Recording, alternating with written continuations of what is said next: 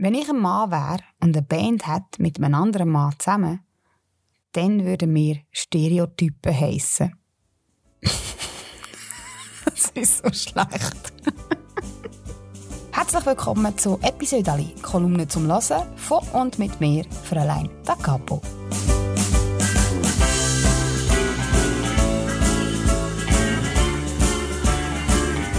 Seit 2015 schreibe ich jede Woche eine Kolumne für die Schweizer Familie. Und das füllt mir inzwischen einen ganzen Ordner. Und diesen Ordner nehme ich jetzt vor und lese euch ein Episode daraus vor. Heute eine Kolumne aus dem Jahr 2019 und der Titel dieser Kolumne heisst Frauentraum.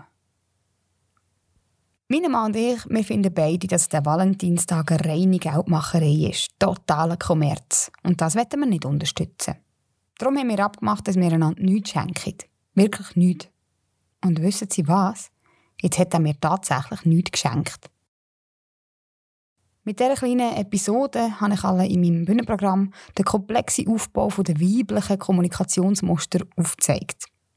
Und das Unvermögen der Männer, die zu entschlüsseln.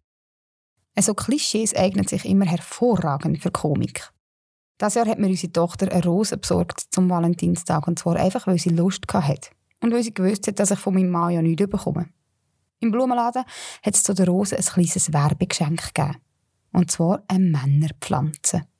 Bei dieser Männerpflanze handelt es sich um einen kleinen Kaktus, weil der offenbar besonders pflegeleicht ist. Und weil man ja weiss, dass kein Mann in der Lage ist, Pflanzen artgerecht zu pflegen. Normale Pflanzen sterben, wenn sie einen Mann nur schon anschaut. Für einen richtigen Mann braucht es eben eine Männerpflanze.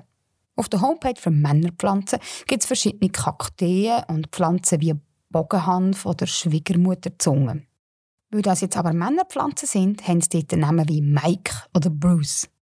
Es geht darum, einen neuen Markt zu erschließen. Bislang konzentrierte sich der Geschenkemarkt mit Blumen, Deko, Schmuck und Accessoires vor allem auf Ladies und bot wenig Spannendes für Kerle. Deshalb griff Frau, wenn sie gar nicht mehr weiter wusste, auf Krawatten, Aftershave, Wein, Whisky und Schokolade zurück. So steht das dort. In den sozialen Medien werden die Männerpflanzen mit Spruchbildern beworben. Außen hart, innen weich.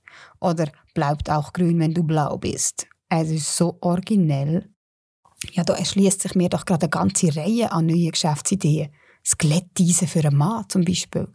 Das heisst dann nicht mehr Glätteisen, sondern Plättmaschine. Das Gerät ist matt schwarz designt, läuft mit einem Zweitakt-Dieselmotor und hat eine Anwurfleine. Die Geräusche, die die Plättmaschine verursacht, sind nicht unerheblich. Darum trägt der Mann zum Plätten ein Pamir in ebenfalls matt schwarzem Design. Da gibt es zum Gerät gratis dazu. Ich sehe den Werbefilm schon vor mir. Ein Glättetisch, der aussieht wie eine massive Werkbank im Retro-Design.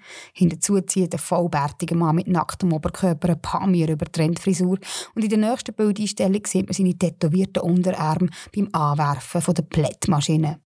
Es ertönt lautes Motorenknattern. Die letzte Einstellung zeigt einen schweißglänzenden, glücklichen Mann beim Hümmli Plätten, umgeben von Rauch und Qualm.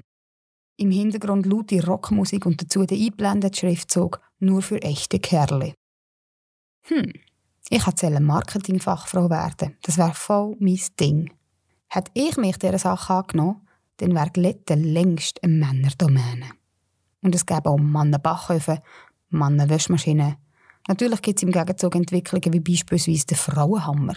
Designt in Aprikot-Weiß mit dezent glitzerndem Stiel damit die Frau besser trifft, ist der Hammerkopf extra groß konzipiert und weich, damit es nicht wehtut, wenn die Frau daneben schlägt.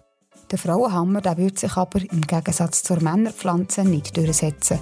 Er würde der politischen Korrektheit zum Opfer fallen. So, das war es, mein Episode von dieser Woche.